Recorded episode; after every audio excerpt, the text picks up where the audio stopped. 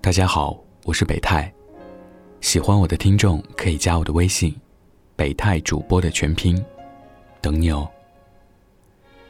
今天分享的文章叫做《承认吧，你只是个炮友》，作者简爱。人生是一场漫长的旅程，人来人往。有的人从你的生命中经过，并非爱情，而你却像傻子一样掏了真心，还固执掩耳盗铃，自欺欺人。苏珊说，她依然记得收到学长的求约短信时的情形。那天正好下了场大雨，从学校出来，校园外的行道两旁几乎被浓密的乔木覆盖。雨后的微风亲吻着脸颊，空气里到处弥漫着栀子花香。青鸟在枝头上翻下飞，动作熟稔，声音明快。眼前的世界如此美好，苏珊的整个心被满满幸福感包围。刚上大一时，她便喜欢上了这个在篮球场上帅酷了的学长。苏珊虽然文艺范儿，但天性内向、自卑，只能在心里偷偷的喜欢着。直到大四，学长终于约她了，她简直不敢相信，几乎毫不迟疑就投入学长的怀抱。可惜没多久，学长就对她提出分手。苏珊去找他，他心硬如铁，说什么？分手还需要理由吗？那时，苏珊只觉得天塌地陷，哭着求他，差一点给他下跪。终究没能挽回学长的心。从闺蜜口中得知，学长跟她分手没多久，就交了新的女朋友，对外声称，这个女孩才是他想要照顾一生的女孩。他想给她一个稳定的家。也好。终于可以死心了，苏珊心里想。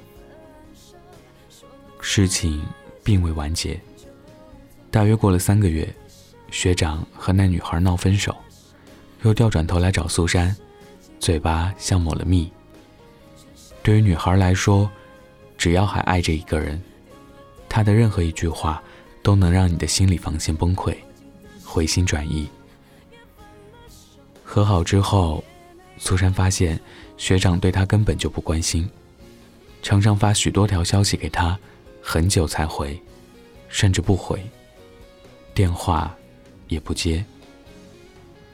苏珊安慰自己，他现在在实习，他每晚都忙到半夜，之所以不联系，是担心惊扰了他的美梦。真相，果真如此吗？二十岁不到的姑娘枫叶，去年只身一人去了墨尔本上学。异国他乡，当夜深人静时，寂寞吞噬了他的心。多么渴望有个人能陪着。这时候，一个三十来岁的男人出现了。也许是因为孤独，也许是因为空虚，枫叶和他恋爱了。恋爱之初。他宠着她，知道枫叶馋国内的小吃，他便变着戏法给她买各种小吃。找个大叔谈恋爱，真的有很多好处哦。枫叶陷入情网，经常自言自语。可随着了解的深入，枫叶发现，并非像他想的那么好。比如，他总是在周六的晚上来看他，每次来的时候。第一件事情，就是拉上枫叶做爱。即便在枫叶来大姨妈的时候，也不放过。真爱一个人，怎么可能完全置他的健康而不顾呢？枫叶回想以前，自己伤风感冒什么的，他并没有表现得十分在意。思来想去，觉得这其中有诈。正好前几天，大叔说有事需要回国一趟，枫叶想。等他回国归来，再提出和他分手。枫叶却再没有等到他的归来。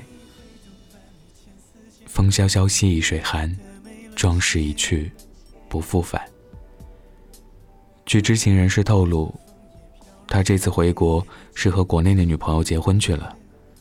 枫叶这才恍然大悟：女性有天生的本能，一方面喜欢被呵护、被关爱，希望得到异性照顾；一方面又有母性，对待受伤的浪子心生怜悯，然后又把怜悯误以为是爱。所以。在感情世界里，受害者往往是女性。情感丰富的人，当然会首先受到感情伤害。男人哄骗女人的方式，无非这几种：物质诱惑、甜言蜜语、展现强大、假装受伤。一种方式不行，那就换着花样轮番上阵。无论怎样的贞洁烈妇。在这些方式面前，能坚守住阵地的，没有几个。为什么？因为太相信自己的感受和感情。女人和男人虽然思考问题的方式不同，可是每个人都有大脑啊。为什么不用大脑去考虑问题？为什么明知上当还心甘情愿？其实最根本的原因在于，情感的力量太大。大到超过理性思维，当然会有人提出各种方案，比如让自己强大了，比如多读书提高辨识能力，比如让自己有物质了等等。然而，这些方案还是没有解决问题本质。张爱玲读书少吗？还不是被胡兰成哄得团团转？你以为有物质基础？能力强大了，就没有感情需求吗？从外界入手改变感情困局，无异于缘木求鱼。那从哪里开始？人都有欲求，幸福感往往来自于欲求的满足。假如物质不足，能克服物质诱惑；假如寂寞，却能抵挡不明不白的关心。假如对人怜悯，换一种关心方式，也就是说，不做自己欲望的奴隶，能控制自己的感情，那还有什么可怕的？知人者智，自知者明。明白自己的弱点是最最重要的，在别人趁虚而入时，才有抵挡的能力。追求美好爱情是我们正常心理需求。但在面对那些有意无意的烂桃花时，每个人还是有辨别能力的。我们还能区分什么是正常的感情。所需要的，只是对自己情感的控制而已。晚安，记得盖好毯子哦。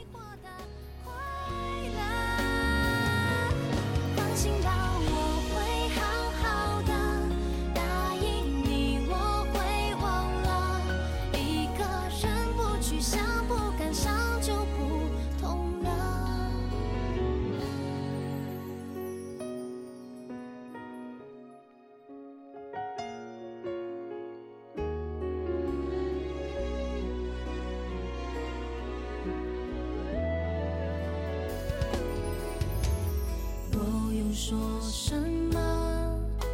你